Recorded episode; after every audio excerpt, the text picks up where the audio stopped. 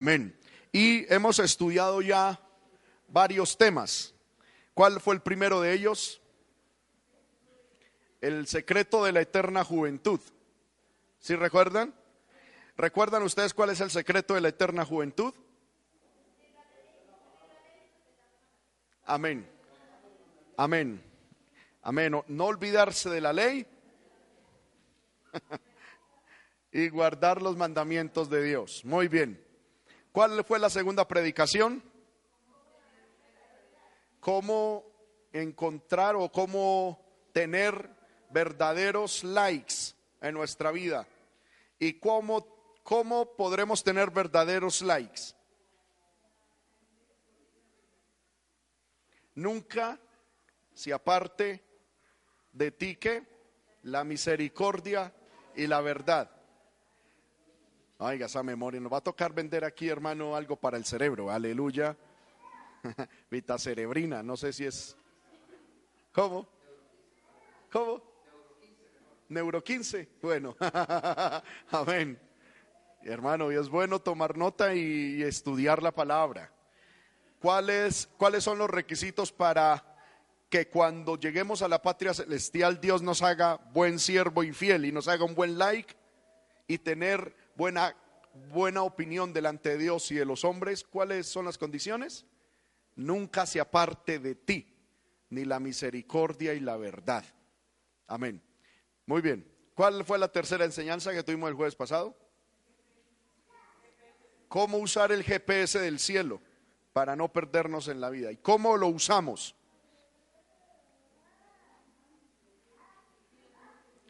Fíate de Jehová de todo tu corazón y no te apoyes en tu propia prudencia. Amén. Y hay que reconocerlo en todos nuestros caminos. Aleluya. Mire a la persona que está a su lado y dígale, hermano, intente no que no olvidemos esta palabra. Vamos a proponernos. Mira a la persona que está a su lado y dígale, no nos vamos a olvidar de estas predicaciones, hermano. Amén. Vamos a hacer un repaso. ¿Cuál es el secreto de la eterna juventud? O sea, cómo tener vida, muchos días y paz. No olvidando la ley de Dios y guardando los mandamientos. Cómo tener verdaderos likes en la vida. Que nunca se aparte de nosotros la misericordia y la verdad cómo tener un GPS, hermano, en nuestra vida. Fiándonos de Dios con todo nuestro corazón y reconociéndolo en todos nuestros caminos. Amén. Bueno, espero que sea de bendición esto, ¿no? Amén. Hoy vamos a estudiar algo interesante. A mí me pareció muy interesante, hermano. De hecho, toda la palabra de Dios me parece interesante. Estemos de pie, hermanos, y vamos a orar para que el Señor nos hable a través de su palabra. Padre que estás en el cielo, en el nombre de Jesús te doy muchas gracias por estos momentos maravillosos que me das de poder estar con tu pueblo estudiando tu palabra. Ruego que tu palabra, como siempre lo hace, fluya de manera especial, Señor amado, a nuestra vida, tomes el control de nuestro ser Señor amado, y que tu palabra nos hable, nos confronte y nos muestre, Señor, el camino. Toma mi vida en tus manos y ayúdame para honra y gloria de tu santo nombre y bendición de todos los oyentes. Te lo ruego, Señor, en el nombre de Jesús. Amén y amén. Tome su lugar, hermano, sin dejar de alabar el nombre del Señor. El mundo de hoy se encuentra frente a una pandemia popularmente llamada el coronavirus, ¿verdad? Este virus, según información de los medios de comunicación, se originó y se propagó en la ciudad de Wuhan. No sé si se pronuncia bien. Wuhan en China. Amén. Hasta el momento hay reportes de un par de miles de muertos. Ya ahorita cuando estaba sacando este mensaje ya iban en 2.800 y algo muertos en el mundo. Decenas de miles de afectados pánico colectivo mundial, economías desplomándose, bolsas de valores tambaleando, hoteles, barcos, hasta ciudades y miles de personas en cuarentena. ¿Verdad? Yo creo que usted ya ha escuchado todas esas noticias. Nuestro país, Colombia, gracias a Dios, no ha sido visitado con ese virus. Y el gobierno dispuso un avión para traer a los colombianos que se encontraban en la zona de propagación del virus. Yo creo que usted también ha escuchado la noticia. Muchos compatriotas, hermano, han optado por aceptar esta invitación del gobierno a retornar a su país. Pero entre todos esos colombianos, sorprende saber de, y aquí empiezo a leer textualmente lo que decía un periódico, sorprende saber de un estudiante colombiano que se encuentra en la ciudad donde se inició el brote del COVID-19, que es el nombre científico del coronavirus. Este estudiante asegura que no va a regresar a Colombia. Dice él, quedarme en, Wuhan es un aporte responsable para evitar la propagación del virus. Así responde Julián Vélez Grisales, quien desde hace tres años estudia en la Universidad de Wuhan, ciudad donde empezó la epidemia que hoy amedranta al mundo. Ante la pregunta si retornaría a Colombia en el avión militar, él respondió, yo no regreso, no es necesario. Volveré cuando me gradúe. Aquí me siento bien. Y mire lo que dijo. Y pienso que puede haber más riesgo llegando a mi país, un país donde el sistema de salud no está capacitado para atendernos. Tremendo. A mí me sorprendió la decisión de este joven Julián Vélez Grisales. Él prefiere quedarse en la zona cero del virus porque confía en el sistema de salud de Wuhan, que venirse a Colombia, región libre de la infección, pero con graves fallas en la prestación de servicios médicos. Amén. ¿Será esta una sabia decisión? ¿Habrá hecho bien en quedarse? Solo el tiempo lo dirá. Lo que puedo concluir, hermano, con esta noticia que les acabo de compartir es que cuando se cuenta con un buen sistema de salud, no se le teme a los virus. ¿Sí o no? Y usted dirá, hermano, ¿y eso qué es?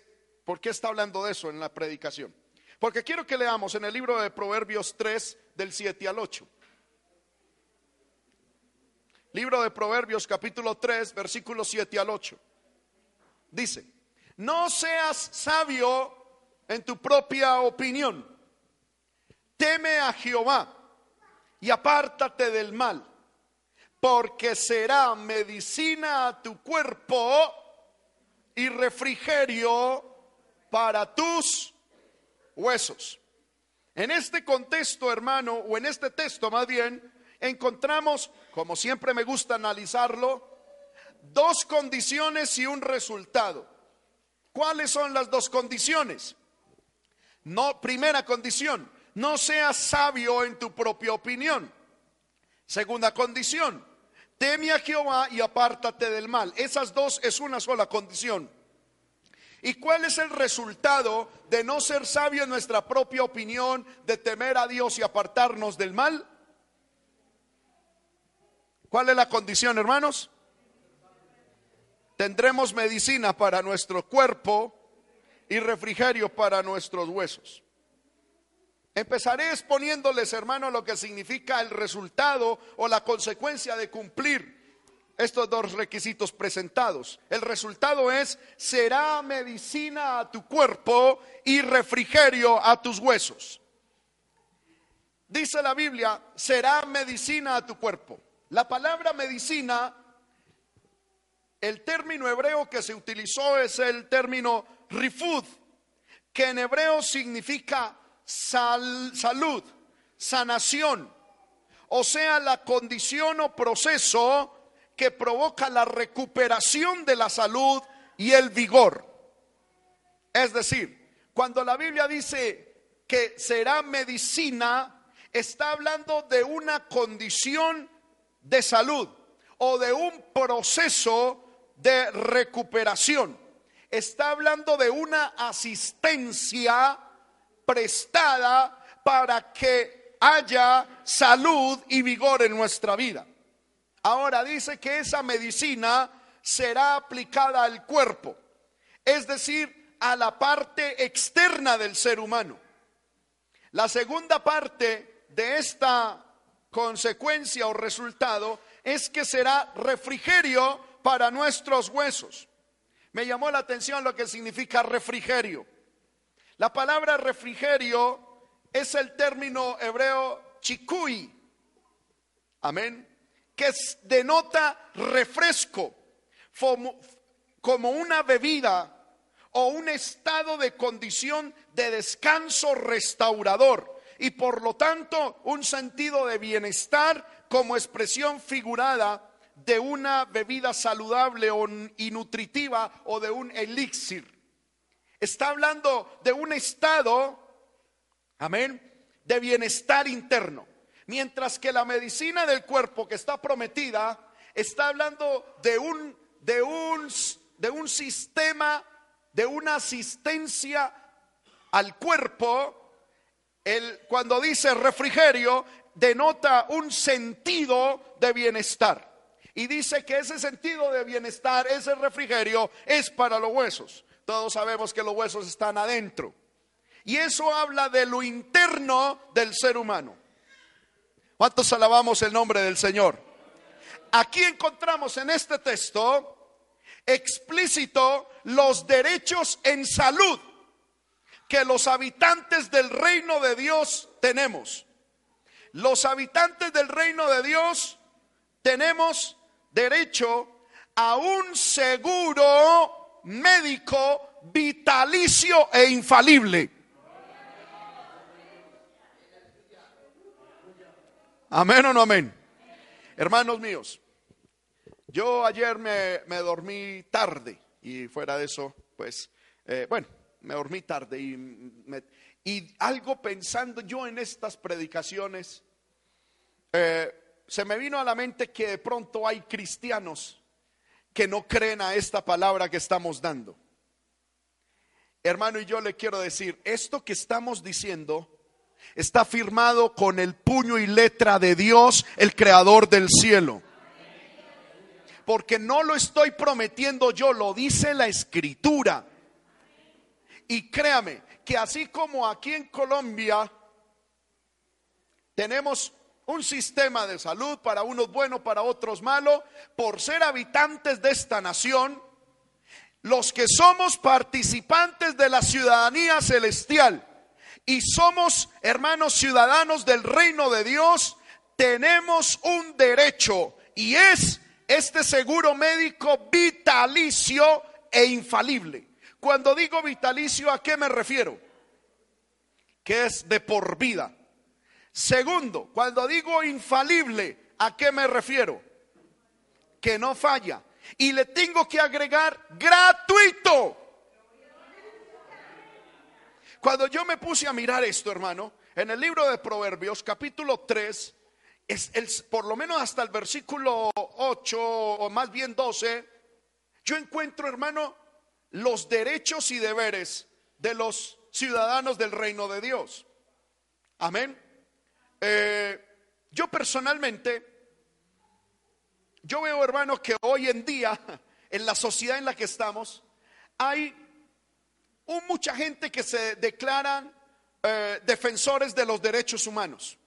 Y, y, muchos dicen es que Julanito es defensor de los derechos humanos. Y Julanito es defensor de los derechos humanos. Yo, en esta sociedad humana, yo me declaro, a mí mismo me he autonombrado defensor de los deberes humanos, más que de los derechos. Yo soy un firme defensor de los deberes humanos. Y cuando yo encuentro en las escrituras, veo que también Dios como ministro de Él o pastor, también me ha puesto a ser un firme defensor de los deberes cristianos. Pero sin olvidarnos de que cuando cumplimos con los deberes cristianos, tenemos grandes derechos y grandes bendiciones de parte de Dios. ¿quieres tú vivir largamente en el reino de Dios y disfrutar de todo lo que Dios tiene para los habitantes del reino de Dios? No te olvides de la ley de Dios y guarda sus mandamientos. ¿Quieres tú tener fama y reconocimiento en el reino de Dios y hallar buena opinión en el reino de Dios? Dice la palabra, no se aparte de ti la misericordia y la verdad. ¿Quieres tú en el reino de Dios? Aleluya. Hermano, tener un GPS para saber y para ser dirigido por Dios en todos tus caminos. Dice la Biblia, fíate de Jehová y reconócelo en todos tus caminos. ¿Y quieres tú como habitante del reino de Dios tener un seguro médico vitalicio, infalible y gratuito? Ya le voy a decir las condiciones. Lo cierto, hermano, es que poniéndome a estudiar yo esto, esto que Dios nos ofrece es mejor que cualquier cosa en el mundo. Amén. Es mejor que el CHA. ¿Qué es el CHA? Es el Canada Health Act, que es catalogado por la OMS como el mejor sistema de salud del mundo, el cual supuestamente está en Canadá. Y esto que les estoy presentando acá es mejor que cualquier medicina prepagada en cualquier lugar del mundo. ¿Por qué? Porque este médico, este seguro médico celestial, ofrece a sus poseedores o a sus clientes asistencia médica en medicina externa completa. Ya se lo voy a explicar. Yo estuve, hermano, hoy todo el día porque me puse a estudiar cuál es el mejor sistema de salud del mundo. Y encontré que es el CHA, el sistema de salud de Canadá. Y encontré que allá todo es gratuito, pero lo básico. O sea, en el mejor sistema de salud del mundo, todo es gratuito, pero lo básico, es decir, la medicina general, la medicina preventiva y lo básico. Eso es gratuito.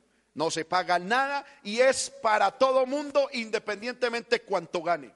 Es para todos. Pero que usted quiere alguna especialidad, le toca pagar. Y costosísimo. ¿Me estoy haciendo entender con esto? Y es el mejor sistema de salud del mundo. Amén. Usted tiene, allá en Canadá, alguien dirá, me voy para Canadá. No, mejor que es en el reino de Dios, hermano. Ya le voy a explicar. Porque en Canadá, si a usted le da una gripa, lo atienden gratis. Pero si usted tiene que comprarse, hermano, eh, cualquier medicina especializada, ya le toca a usted pagarlo y es altísimo los costos de la medicina en esos lugares. ¿Cuántos alabamos el nombre del Señor? Este seguro médico del que le estoy diciendo a usted incluye la medicina básica externa, pero también incluye medicina especializada y no tiene que ir a hacer filas para hacer autorizaciones. No hay copagos que dar. Amén. Hermano, tiene medicina completa para nosotros. Y no solamente medicina completa, tanto lo básico como lo especializado, sino que también ofrece a sus clientes asistencia completa interna, porque promete que también es para los huesos. Y cuando habla de los huesos está hablando no tanto de la eh, eh, osteoporosis, no, está hablando de lo interno del ser humano. Es decir, hay asistencia completa en psicología y asistencia espiritual. ¿Cuántos alabamos el nombre del Señor? La única diferencia que yo encontré con este sistema de medicina que viene del cielo para todos sus eh, habitantes del reino de Dios es que en este sistema de medicina no está la figura de beneficiarios, todos son cotizantes.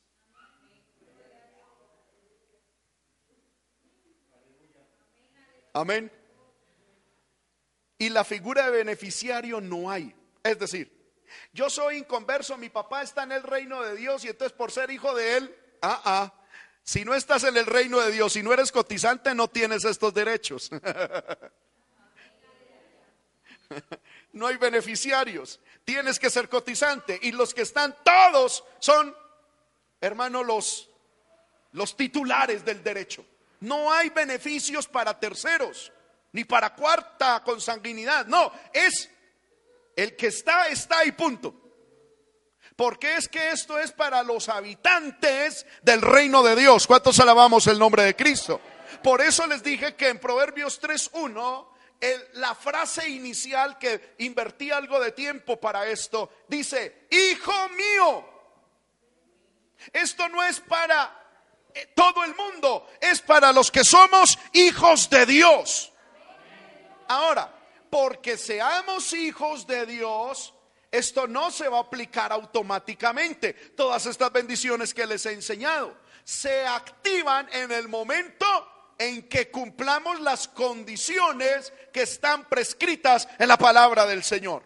La cuestión es que si usted cumple con las palabras que está aquí, en usted que es habitante del reino y cumple con los deberes del reino, se le activan los derechos y las bendiciones del reino de Dios. Recordemos, hermano, el reino de Dios no es de izquierda ni de derecha. El reino de Dios es una teocracia. Donde a Dios se le comprueba con fidelidad que de verdad estamos en su reino. Por eso no es para todo mundo. Esto que estoy predicando no es para todo mundo. Ni siquiera para los cristianos, ni siquiera para los evangélicos. Son para los que son hijos de Dios y que cumplen con estas condiciones que les estoy dando. O ni siquiera que les estoy dando, que la palabra nos entrega. ¿Quiere usted tener este seguro médico, hermano, vitalicio, infalible y gratuito para usted? Levante la mano los que quisieran tener eso en su vida. Yo he experimentado este, este sistema. Amén. El Señor a mí me sanó de una Ah, se me olvidó, lo voy a anotar aquí. De, una, de un tumor en los ojos. En los dos ojos yo tenía un tumor, en uno tenía un tumor grande, glaucoma, y el Señor me sanó completamente de ese tumor. Y cada rato veo en situaciones menores de medicina general que el Señor también sana. Así como me sanó de esa cuestión, hermano, eh, porque eso es de especialista, ¿verdad? Amén.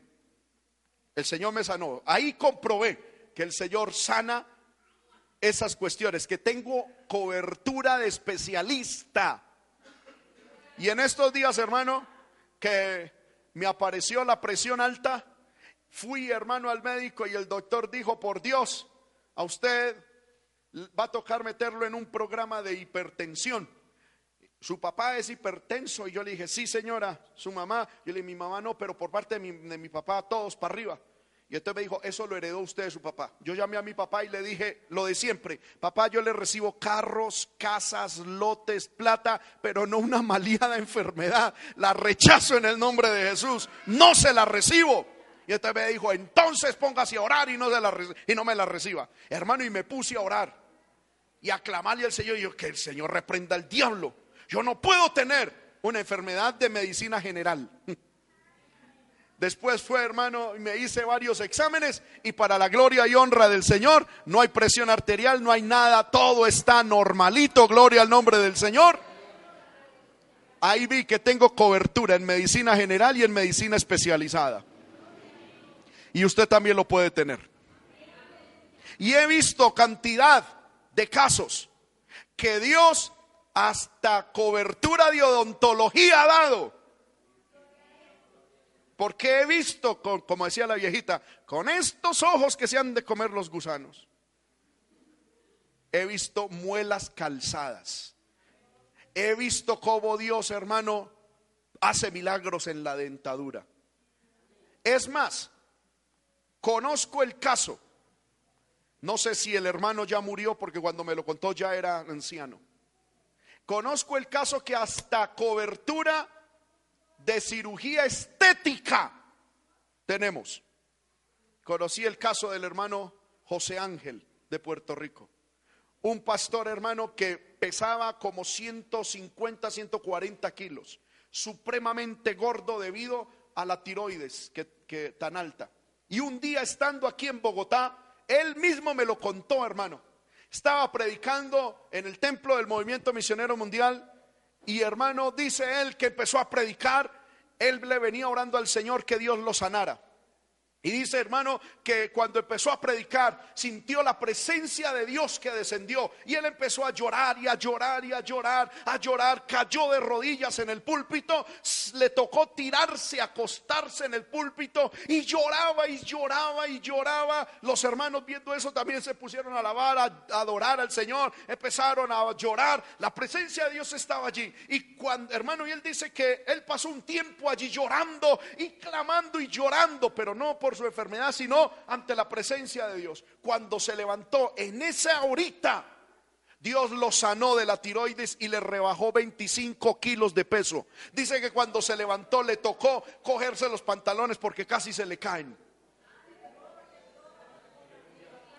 Hasta cobertura de cirugía, de, de hermano, de medicina estética tenemos nosotros. Yo no sé cuánto lo puedan creer, hermano, en esta hora. Levante la mano los que de verdad creen esto que la palabra nos dice. Amén. Dios, aquí tenemos la, cirugía que Dios hizo en el hermano. Amén. Gloria al nombre del Señor, que es también estética, ¿verdad? Gloria al nombre del Señor. Aquí Dios ha sanado de cáncer. Hemos visto, hermano, que Dios ha hecho cosas maravillosas. Aleluya. Dios a mí me sanó también de cálculos. Oh, gloria al nombre del Señor. Esto que estoy predicando no es teoría. Somos participantes y testigos del poder de Dios para aquellos que creemos. Amén. Ahora, ¿qué debemos hacer para que este seguro médico vitalicio e infalible de Dios se aplique en nuestra vida? Versículo, aleluya, 7 dice, primero, no seas sabio en tu propia opinión. Ah, que es que ahí es donde empieza mi mamita a hacerme rir. Dice, decía un hermano, aquí es cuando mi mamita me empieza a hacer rir, porque lo que Dios nos promete, quien no lo quiere. Pero cumplir con lo que Dios exige para que eso se cumpla, ese ya es otro cuento. ¿Qué es lo primero que Dios exige para que tengamos nosotros ese seguro médico activado en nuestra vida? Primero, no seas sabio en tu propia opinión. Versículo 7. Cuando la Biblia dice sabio, es el término hebreo hakan, que significa inteligente, diestro, ingenioso, astuto, avisado, excelente, experto, hábil, maestro, perito, prudente, sabiondo o sabio. El problema aquí, hermanos míos, no es ser sabio en sí mismo, o tener sabiduría, o ser inteligente, o ser prudente, o experto, o hábil. El problema aquí es considerarme a mí mismo sabio.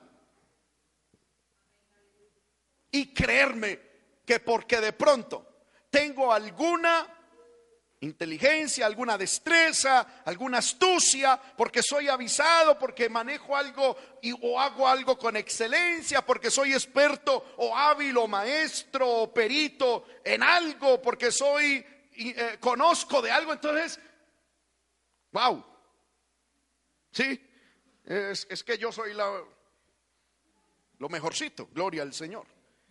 Cuando la Biblia dice sabio en tu propia opinión, esa, frase, propia opinión, en el hebreo es la palabra ajin, que significa ojo. Es decir, no seas sabio a tu propio ojo, a ti mismo. Amén. Si usted quiere que el seguro médico de Dios se active, hermano, no sea sabio en su propia opinión. No se crea usted mismo gran cosa. ¿Qué dice la Biblia acerca de ser sabio en su propia opinión? Por ejemplo, Proverbios 16, 2 dice, todos los caminos del hombre son limpios en su propia opinión. mas Dios pesa los espíritus. ¿Cuál es el problema? De que la persona que es sabia en su propia opinión, todo camino que toma es limpio. Y pensando esa persona que va en el camino de Dios, puede que no haya en el camino de Dios, pero ella cree que va en el camino de Dios. El problema de ser sabio en nuestra propia opinión es que nos hace tomar caminos que no necesariamente son los caminos de Dios y nosotros pensamos que son caminos de Dios. Por ejemplo, Proverbios 21.2 dice, todo camino, esto es casi que lo mismo que acabamos de leer, pero con otra connotación. Todo camino del hombre es recto en su propia opinión, pero Jehová pesa los corazones. El verso anterior decía, pero Jehová pesa los espíritus. Y en este dice, Jehová pesa los corazones, es decir, el alma. Me llama la atención entonces esto, que el problema de ser sabio en su propia opinión es un problema del espíritu humano y del alma humana. Amén. ¿Cuántos alabamos el nombre de Cristo? Es un pecado espiritual.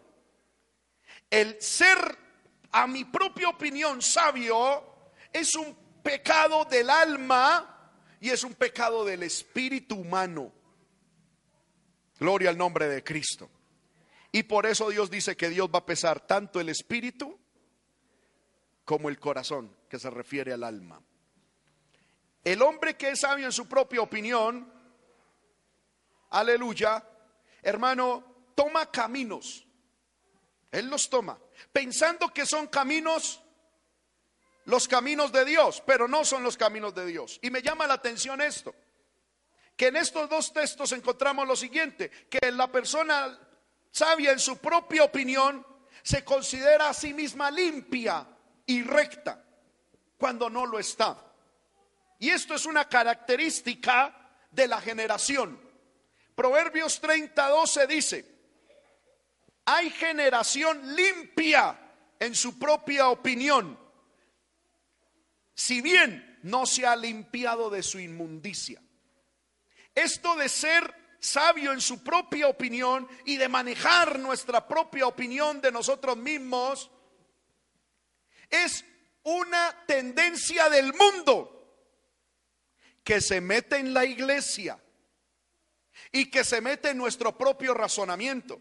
Y el problema de la persona que es, hermano, vuelvo y repito, que tiene una sabia, una propia opinión de sí mismo, es que esa persona se mira a sí misma internamente y ella piensa que va por el camino recto, que lo que habla es recto, que lo que habla es limpio, que lo que hace es recto y limpio, si bien no se ha limpiado de su propia inmundicia.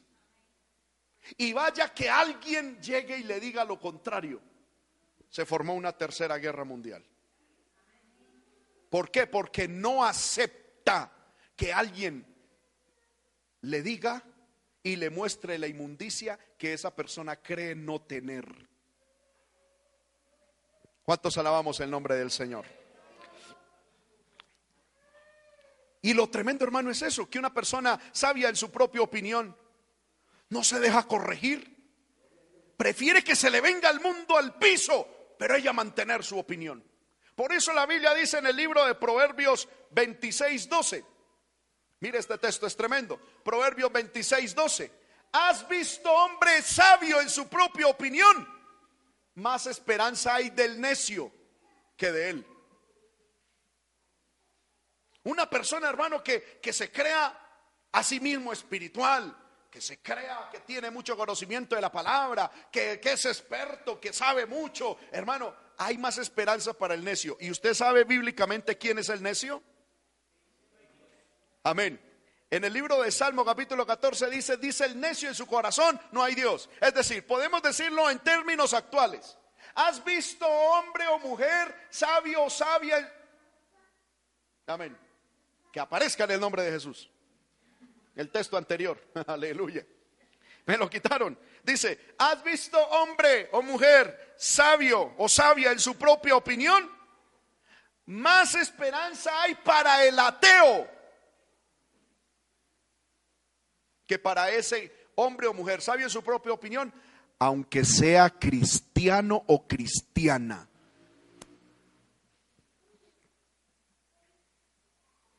Amén. Más esperanza tiene un ateo, porque el necio es el que dice en su corazón no hay Dios. Es decir, el ateo. ¿Sí o no? Y la Biblia dice que más esperanza hay para un ateo de que tome el camino de Dios que para una persona que se cree a sí mismo. Hermano, porque es que hay gente que confía mucho en lo que piensa. Y yo me he preguntado eso muchas veces y aquí se los he dicho. ¿Bajo qué argumento usted confía tanto en lo que usted piensa? ¿Cómo sabe usted que lo que usted piensa es la verdad y que no su mente lo está engañando?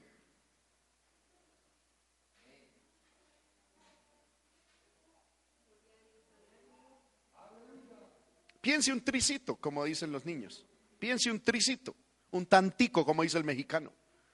Piense un tantico. ¿Cómo sabe usted que su mente no lo engaña? Amén.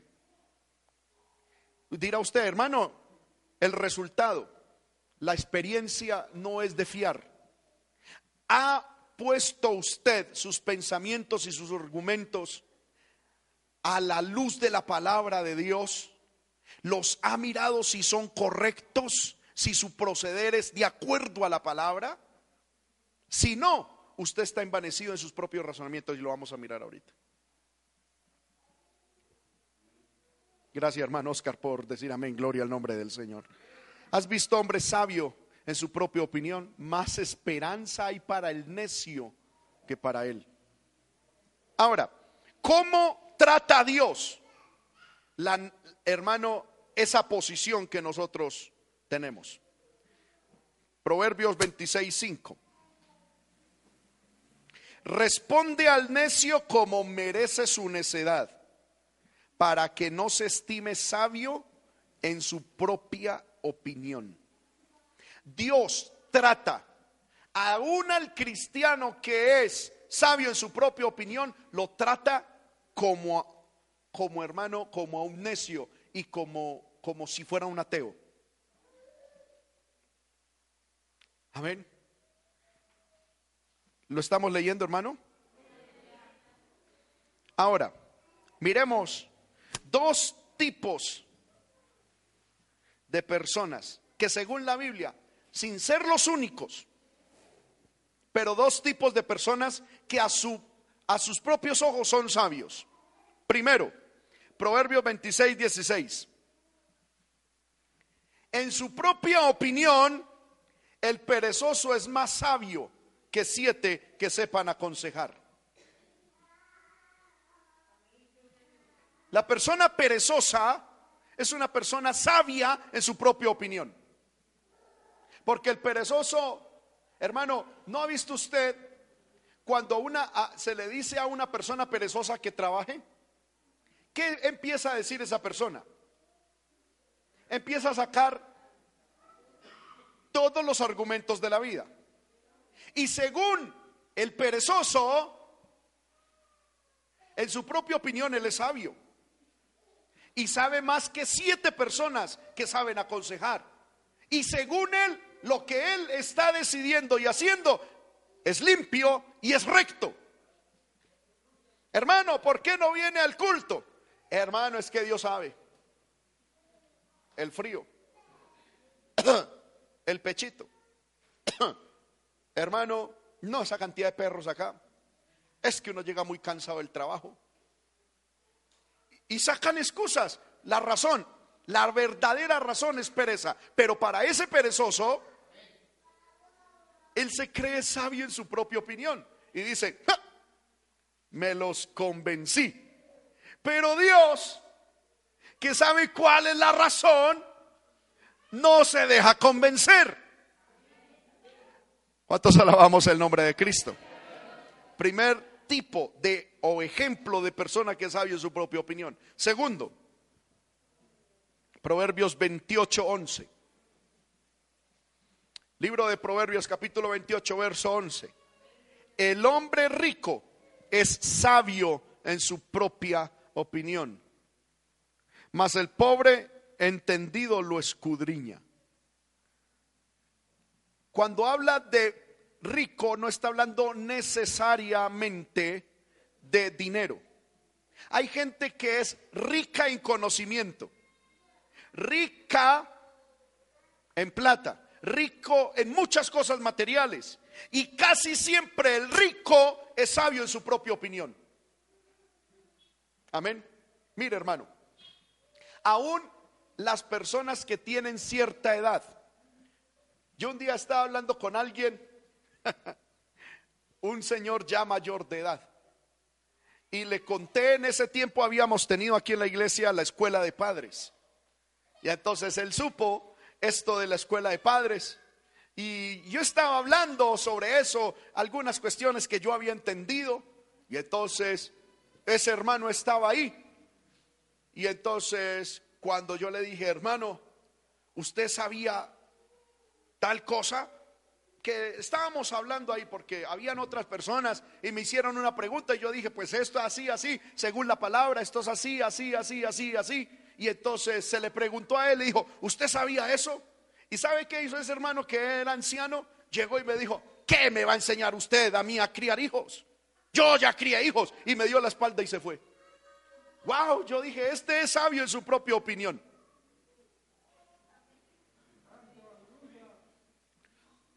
Porque de pronto crió unos hijos y gracias a Dios ahí le salieron medio bien. Amén. Y entonces él se está adjudicando, ¿verdad?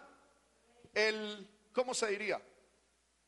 Mm, el mérito de eso. Cuando, hermano, si algo estoy seguro, escucha bien esto, es que si un hijo prospera en la vida y le es fiel a Dios, es por la pura misericordia de Dios.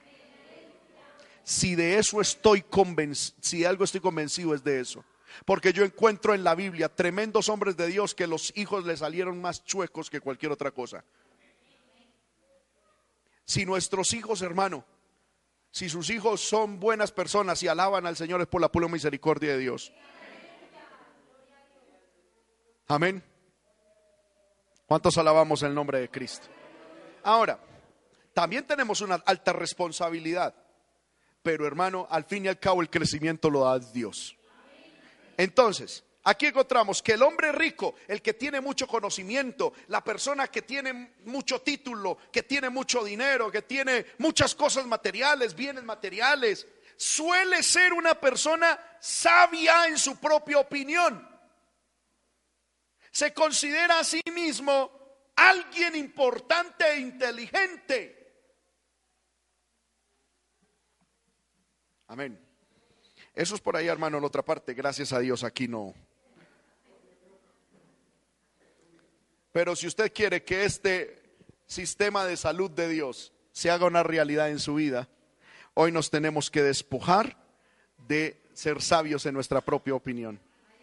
Porque, hermano, vuelvo y repito, ¿cuál es el primer, la primera condición para tener el seguro médico del cielo? No ser sabio en nuestra propia opinión. Y por eso en el libro de Isaías 5:21 encontramos algo que es tremendo. Dice, Isaías 5, 21, dice, hay de los sabios en sus propios ojos y de los que son prudentes delante de sí mismos. Y cuando la Biblia dice hay, es hay. Y no es el hay de los niños que medio se aporrean, ya, ya, ya, ya. No, hermano, no. Cuando Dios dice ay, es porque ay, ay, ay. Es decir, el que es sabio en su propia opinión no va a tener medicina para su cuerpo ni refrigerio para sus huesos, sino un ay. ¿Sí lo estamos viendo? Va a tener de parte de Dios que esa persona se mantenga en un continuo ay, ay, ay. Por eso la Biblia, en el libro de Romanos, capítulo 12, versículo 16, hermanos míos, la última parte dice, unánimes entre vosotros, no altivos, sino asociándoos con los humildes. No seáis sabios en vuestra propia opinión. Amén. ¿Cuántos alabamos el nombre del Señor, hermano? Vamos, mire a la persona que está a su lado y dígale, hermano, la palabra está buena. Gloria al nombre del Señor. Aleluya. Gloria al nombre de Cristo. Hoy, hermano, pensando en la palabra, cuando llegué a este punto, yo le dije, listo Señor, eso lo tenemos claro. No podemos ser sabios en nuestra propia opinión. Pero yo le dije, Señor, pero ¿cómo llega uno a ser sabio en su propia opinión? Y la segunda pregunta que le hice es, ¿cómo sale uno de ahí si es que ya, ya cayó? Amén. Y esas son las dos preguntas que con la ayuda del Señor intentaré responderles. Primero, ¿cómo podemos nos podemos convertir sabios en nuestra propia opinión? Tengo dos textos, un tantico largos, pero los vamos a leer. Romanos capítulo 1, versículo 21 en adelante.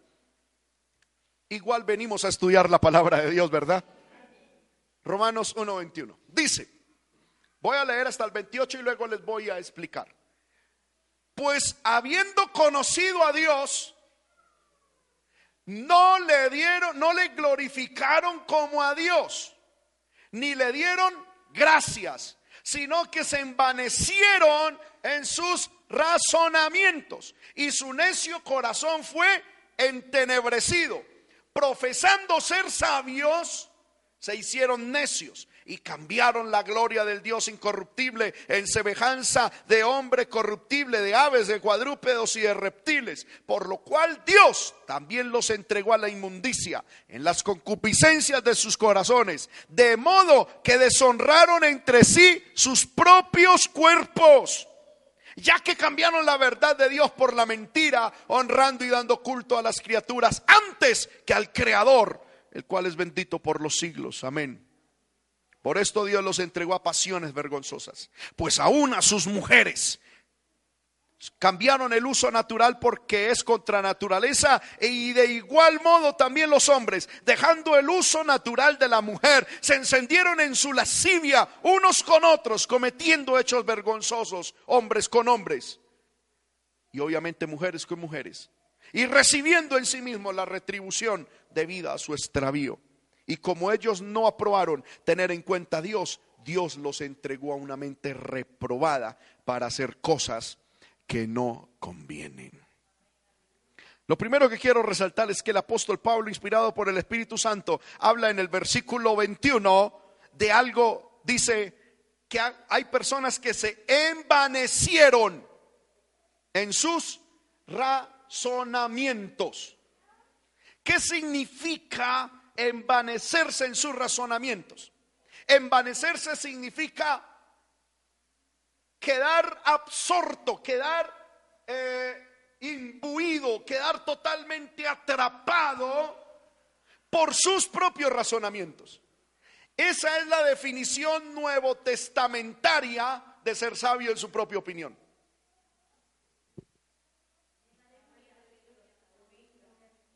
¿Cuántos alabamos el nombre de Cristo? Una persona sabia en su propia opinión es una persona que, ha quedado atrapada en sus propios argumentos. Amén. Y siempre piensa en eso y, se retroalimenta. Y retroalimenta, hermano, esos razonamientos, esos, esos argumentos, esa lógica, esa manera de pensar. Y es que, claro, es que esto es así, es que yo lo leí en tal libro. Y es que esto, es que, hermano, eh, eh, aleluya.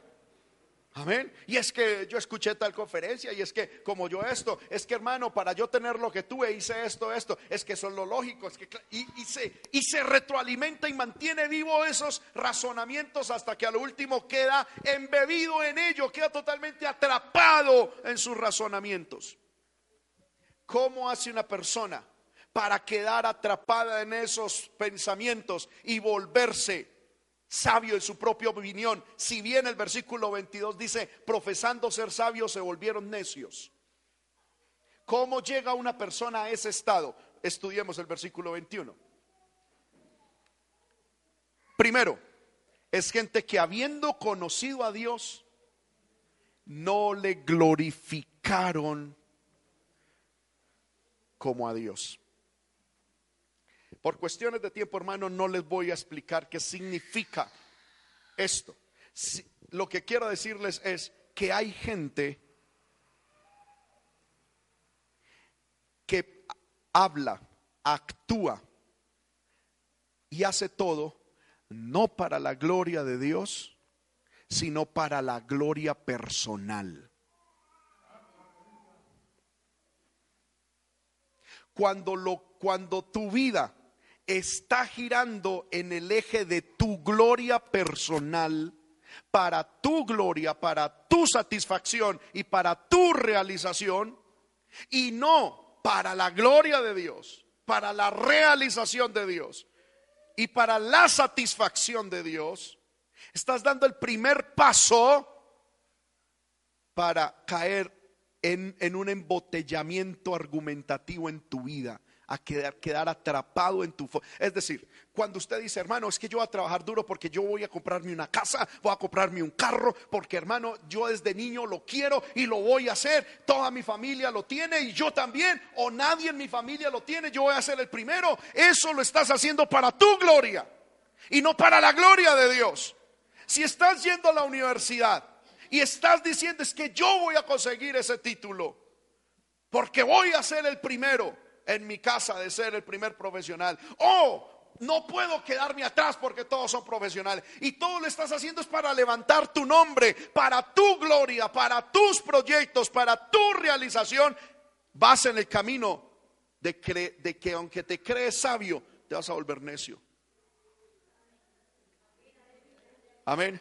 Hermano, si Dios te permite trabajar, trabaja para la gloria de Dios para la honra de Dios. Si Dios te permite tener una casa es para la gloria de Dios, para Él y para en esa casa anunciar las alabanzas de Dios. Amén.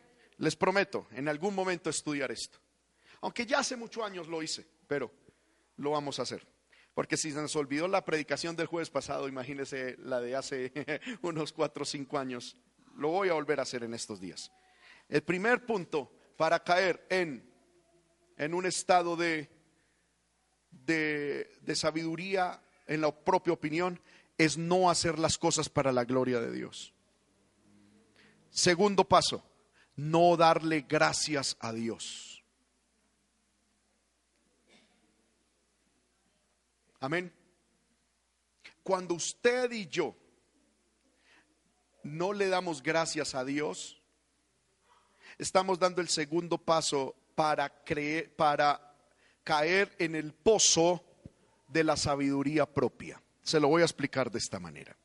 De pronto usted dice, hermano, conseguí una, una moto nueva, gracias a Dios. Y algunos dicen, gracias, pero esa expresión, gracias a Dios, es más la expresión de un cristiano feliz que la de un verdadero hijo que entiende que la moto vino absolutamente por la gracia y la provisión de Dios y que por lo tanto esa moto no es suya sino de Dios y que Dios se la ha dado temporalmente para que usted la administre y para que a través de esa moto usted le sirva a Dios y también atienda sus asuntos.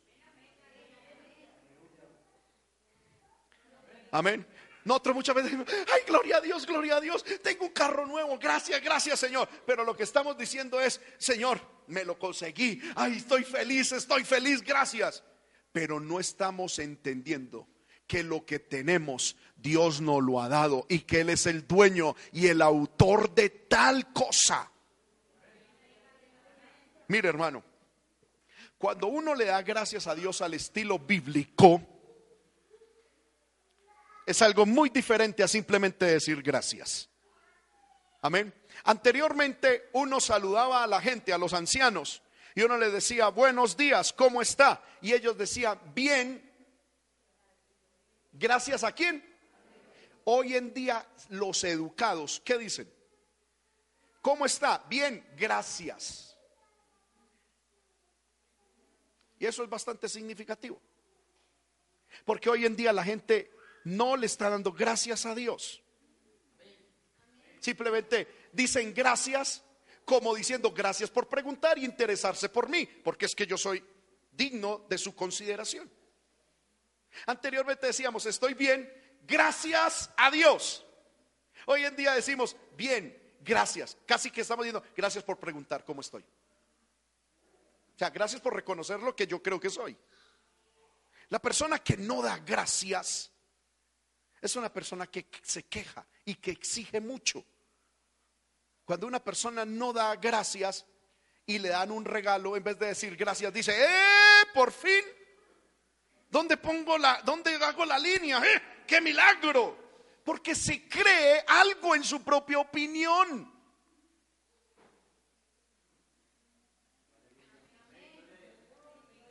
Amén. Tranquilos que ahorita orando y estudiando la palabra me preparé para los pocos amenes.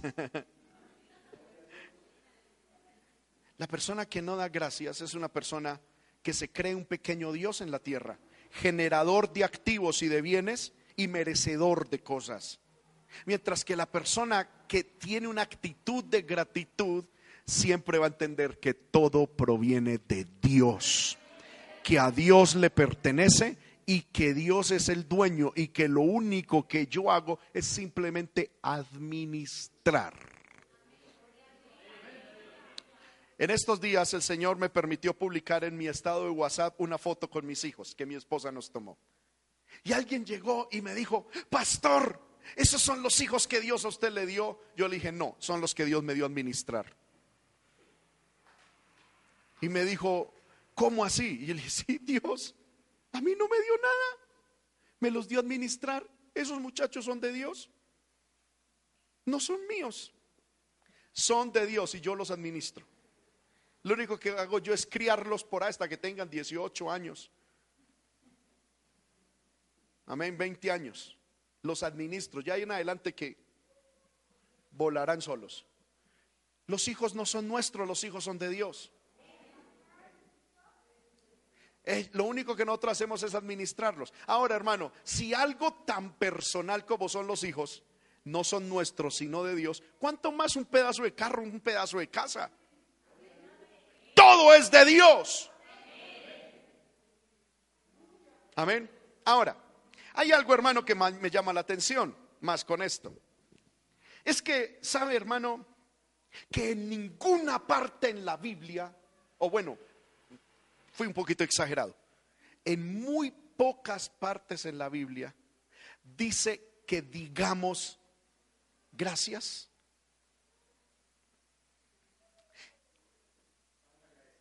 La Biblia no nos enseña tanto a darle gracias a Dios, sino dice acciones de gracias. Gracias cualquiera lo dice pero tener acciones de gratitud, no cualquiera lo tiene. Gracias lo dice cualquiera. Y usted pone a mirar en la Biblia, en muy pocos textos la Biblia dice, decid gracias. O dad gracias. Eso es uno, dos, tres textos a lo sumo. Pero si usted va al Antiguo Testamento, la palabra gracias siempre está acompañada de la palabra acciones acciones de gracias.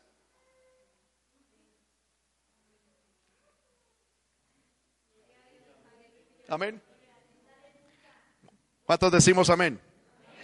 Porque dar gracias en última instancia es fácil. Cualquiera lo hace. Pero dar acciones de gracias es lo difícil. Me voy a poner un solo ejemplo. Hermano, en el Antiguo Testamento, cuando Dios bendecía un hogar con un hijo, el hogar venía a consagrar su hijo a Dios. Pero no simplemente era decir, Señor, gracias, gracias. Ay, tan hermoso el niño que Dios me dio. Ay, gracias, Señor. Gracias, Señor, por haberme hecho mamá, por haberme cumplido este sueño. No, Señor, así no era. En el Antiguo Testamento, la persona que venía a consagrar su hijo a Dios tenía que venir con acciones de gracias. Y las acciones de gracia, ¿sabe qué incluía? Una ofrenda especial para el templo. Yo me estoy preparando para cuando Dios nos entregue nuestro tercer hijo. Gloria al Señor, mi esposa me abre los ojos. La Biblia dice fructificad y multiplicaos. Yo, aleluya. Yo estoy para las que sea. Aleluya. y si Dios, y si Dios nos llega a bendecir, hermano, porque yo en estos días me puse a estudiar eso, yo dije, oiga, ¿verdad? Yo vengo diciendo, yo vengo diciendo, Señor, gracias, gracias, y por todo gracias. ¿Y dónde están las acciones de gracias? Y me puse a estudiar, hermano, la verdad no he terminado ese estudio personal, solo empecé con esto. Y yo vi que en el Antiguo Testamento cuando una persona iba a consagrar su hijo a Dios,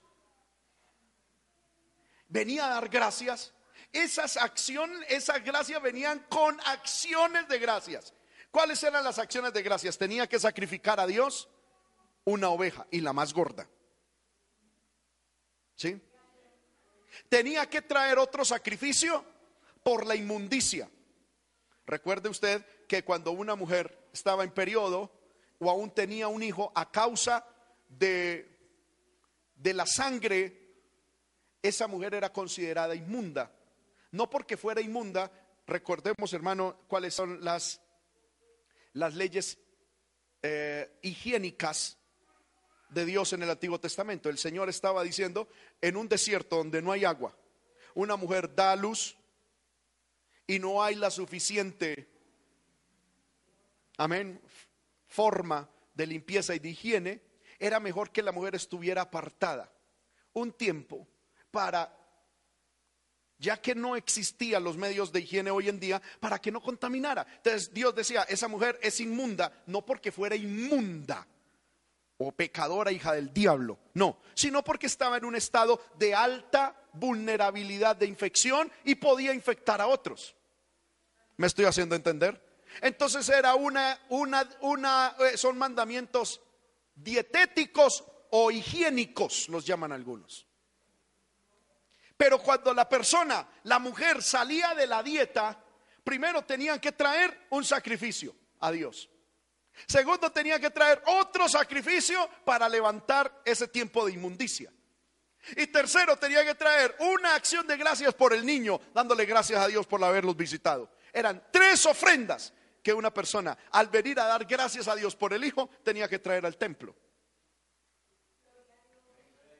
Si ve que es que eso no simplemente era, gracias Señor, y yo me cuido el bolsillito, que el Señor reprenda al diablo, yo aseguro el bolsillo. Muchas gracias, estoy muy agradecido. No, señores, eso no era así. La Biblia no nos enseña a decir gracias, nos enseña a hacer acciones de gracias. Bueno, el tema se puso maluco, ¿verdad, hermano? Pasemos. Gloria al nombre del Señor. La cuestión es que si uno conoce a Dios, y no hace las cosas que le den gloria a Dios, ni le da gracias a Dios, uno va a caer en que sus razonamientos quedan envanecidos, uno queda embebido en sus razonamientos y el, y el corazón necio empieza a tener tinieblas. Y creyendo y profesando ser sabio, lo único que hacemos es ser necios.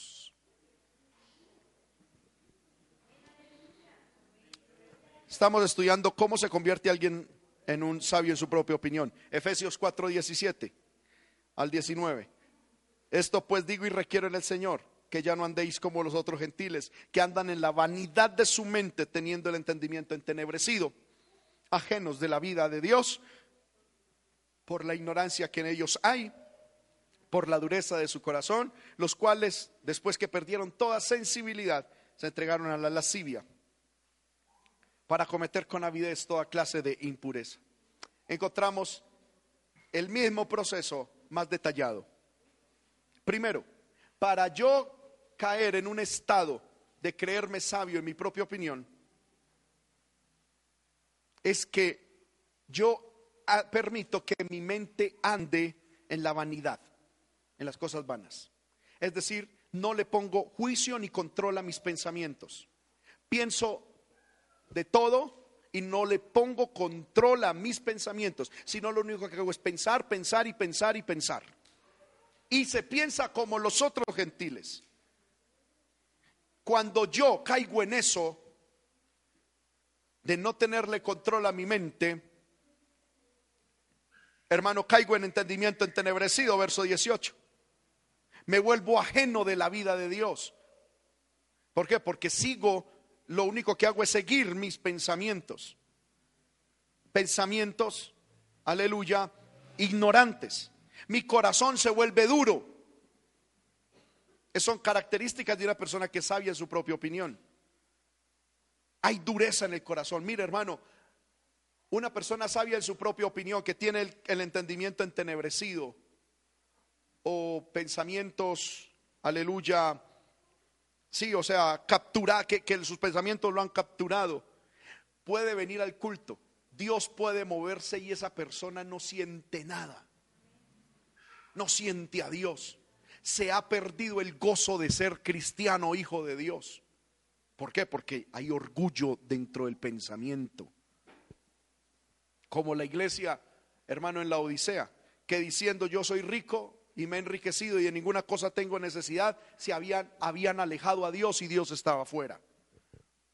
La persona que es sabia en su propia opinión es dura en su corazón, pierden la sensibilidad espiritual.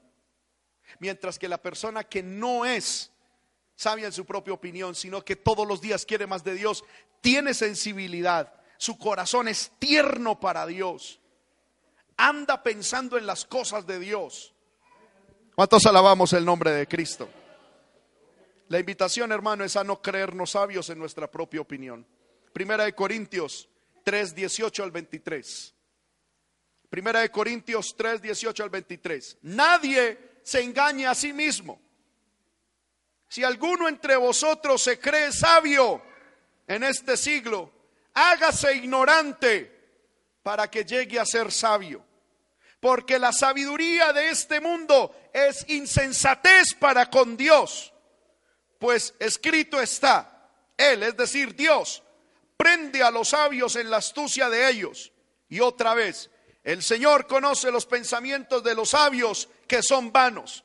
Así que ninguno se gloríe en los hombres porque todo es vuestro. Sea Apolo, sea Pablo, sea Cefas, sea el mundo, sea la vida, sea la muerte, sea lo presente, sea lo porvenir. Todo es vuestro y vosotros de Cristo y Cristo de Dios. ¿Cuántos decimos amén a esto? Nadie se engaña a sí mismo. Primer condición para tener el seguro médico del cielo. Segunda condición. Teme a Jehová y apártate del mal. ¿Cuál es la primera condición para tener el seguro médico del cielo? No sea sabio en su propia opinión. Segunda condición, teme a Jehová. Hermanos míos, el tiempo se me fue, solamente voy a leer los textos. Salmo 25, 12 sobre el temer a Dios. ¿Quién es el hombre que teme a Jehová? Dios le enseñará el camino que debe escoger. Salmo 31, 19 cuán grande es tu bondad, que has guardado a los que te temen. Es que los que temen a Dios verán la bondad de Dios. Que has mostrado a los que esperan en ti delante de los hijos de los hombres. ¿Y qué es el temor a Jehová? El temor, Proverbios 14, 27, es manantial de vida para apartarse de los brazos de la muerte. Salmo 112, 1 Dice, bienaventurado el que teme a Jehová y en sus mandamientos se deleita en gran manera. Estamos hablando de que, hermanos míos, no ser sabio en nuestra opinión y temer a Jehová es las condiciones para que el seguro médico de Dios se active. Proverbios 10:27 dice, el temor de Jehová aumentará los días, mas los años de los impíos serán acortados. Amén. Y Proverbios 14, 26. En el temor de Jehová está la fuerte confianza y esperanza tendrán sus hijos. El temor de Jehová es manantial de vida para apartarse de los lazos de muerte, como ya lo leímos.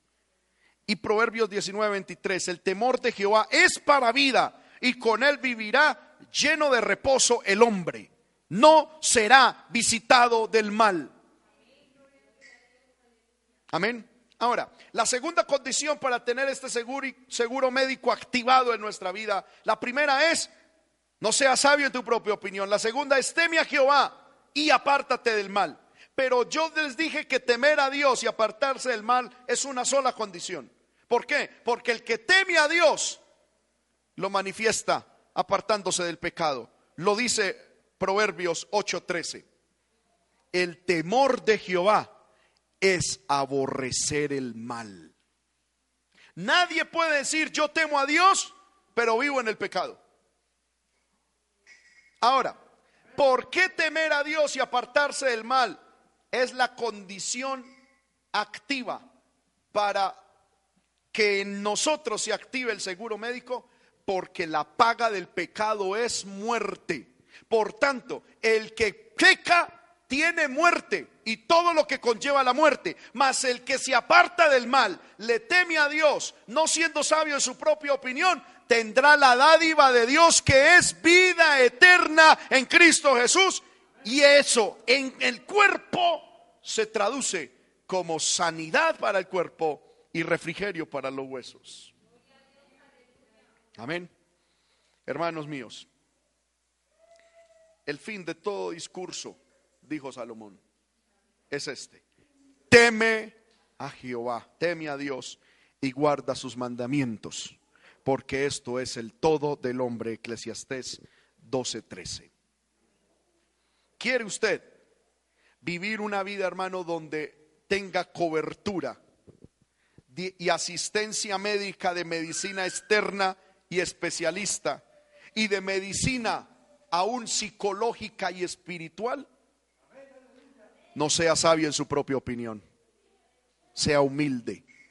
No importa donde Dios a usted lo haya permitido llegar. No importa lo que Dios a usted le haya permitido conocer. No importa lo que usted haya logrado tener. Sea humilde. Asociese con los humildes. Hermano, no se crea la última Coca-Cola del desierto. Despojémonos de todo conocimiento. Démosle la gloria a Dios. Que todo sea, la gloria sea para Dios tengamos gratitud con acciones de gracias. Es decir, no seamos como el lazadón, todo para acá. No, tenemos que ser generosos y con eso le damos gracias al Señor. Con eso le mostramos gratitud a Dios. Y ese, ese va a ser el tema del próximo jueves. Amén. Porque les voy a enseñar cuál es el secreto de la prosperidad económica. Estamos viendo el tema aprendiendo a vivir. ¿Cuál es el secreto de la prosperidad económica? Hermanos míos, no sea sabio en su propia opinión.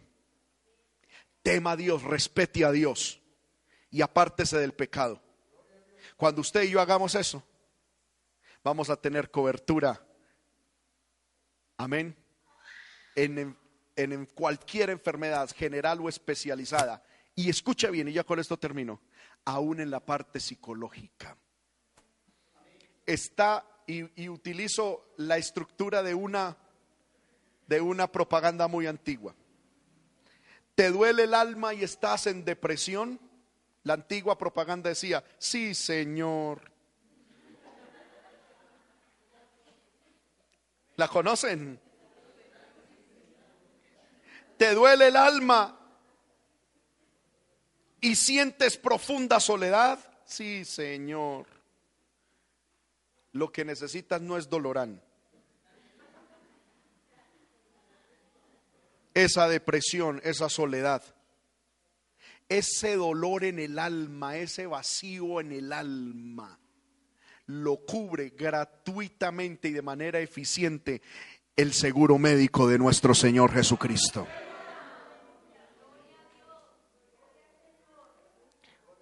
No seas sabio en tu propia opinión, entre otras cosas.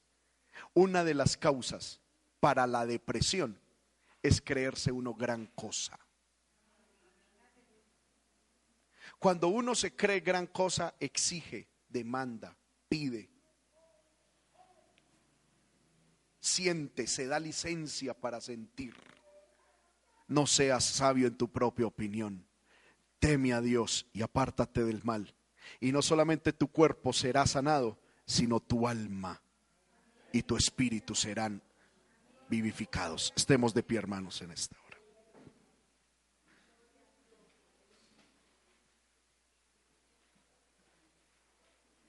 Aleluya. Espero, hermano, que esta palabra se quede grabada en sus corazones y que no lo tiremos en saco roto. Oremos en esta hora y pidámosle al Señor, hermano, que nos ayude. Ya el Señor ha hablado con nosotros, ahora nos toca a nosotros hablar con Él. Cierre sus ojitos, hermano, y hable con el Señor. Padre que estás en el cielo, en el nombre de Jesucristo, te damos muchas gracias. Gracias, Señor, por tu presencia. Gracias, Señor, por tu palabra. En tu palabra tú nos edificas, nos exhortas y nos consuelas.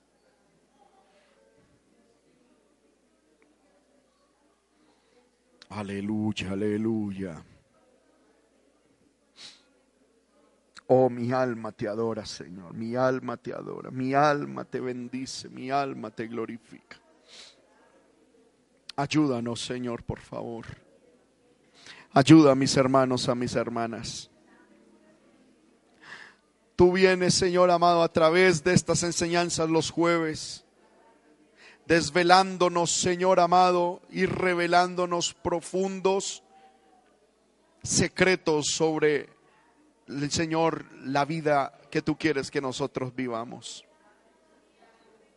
Lo primero que pido, Señor amado, es que, no nos, que nos ayudes, por favor, a no olvidar esta tu palabra que jamás se nos olvide. Que jamás se nos olvide. Oh, aleluya, aleluya. Aleluya, aleluya, aleluya, aleluya. Yo ruego, mi Dios amado, que nos enseñes a ser cristianos cumplidores de estos deberes cumplidores, Señor amado, de estas condiciones, para que seamos cristianos en quienes se aplique estos resultados y estas promesas. No quiero, Señor amado, ser un, un, un cristiano que exija derechos. Soy un predicador, Señor amado, que enseña los deberes. Ayúdanos, Señor, a todos a cumplirlos. Ayúdanos, Señor amado, a todos a dar la talla, a estar a la altura, Señor amado, de las demandas de tu reino, para que podamos, Señor, también disfrutar de las bendiciones de ese reino. Ruego, Señor amado, que tu misericordia, Señor amado, permitas que esta palabra quede grabada en nuestro corazón. Aleluya y que podamos ver en esta iglesia y en nuestra vida, Señor, esta palabra cumplida. Ayúdanos, Señor amado, a no ser sabios en nuestra propia opinión. Padre del cielo, nos has enseñado cómo podemos caer en esa terrible situación. Yo te pido, Señor, si hay algo en mi vida, Padre, que he hecho para mi propia gloria, perdóname y enséñame a hacer todo para tu gloria y glorificarte. Señor amado, que todos podamos ser agradecidos, no solamente de palabras, sino de hecho. Enséñanos esto de dar acciones de gracias, no solamente que queden cánticos y palabras, sino acciones de gracias. Padre, ayúdanos a tener y a ponerle control a nuestros pensamientos, que nuestra mente no divague, Señor, en la vanidad de los gentiles, Señor, sino que podamos a la luz de tu palabra tener dominio propio sobre nuestros pensamientos y traer nuestros pensamientos a tus pies, que no nos confiemos en nuestros propios pensamientos, que no nos apoyemos en nuestra propia carne, que no nos fiemos de nuestros propios argumentos, porque el que es sabio en su propia opinión piensa que va en un camino limpio y recto, pero tú eres el que pesas el corazón y el alma, el espíritu. Yo pido, Señor amado, que nos perdones el ser sabios en nuestra propia opinión. Perdónanos eh, tanto orgullo, tanta soberbia, tanto, Señor, egocentrismo. Señor, que es propia de esta generación, que es propia del mundo. Pero que se está metiendo en tu pueblo, que se está metiendo, Señor, en tu redil. Yo pido que esta palabra saque de nosotros el orgullo, la soberbia, que saque de nosotros, Señor amado, esa sabiduría a nuestros propios ojos. Ayúdanos, Señor amado, a temerte. Señor amado, esta generación no te teme, el mundo no te teme. Ya se y respeta tu palabra, se pisotean tus mandamientos, se burlan de tus preceptos.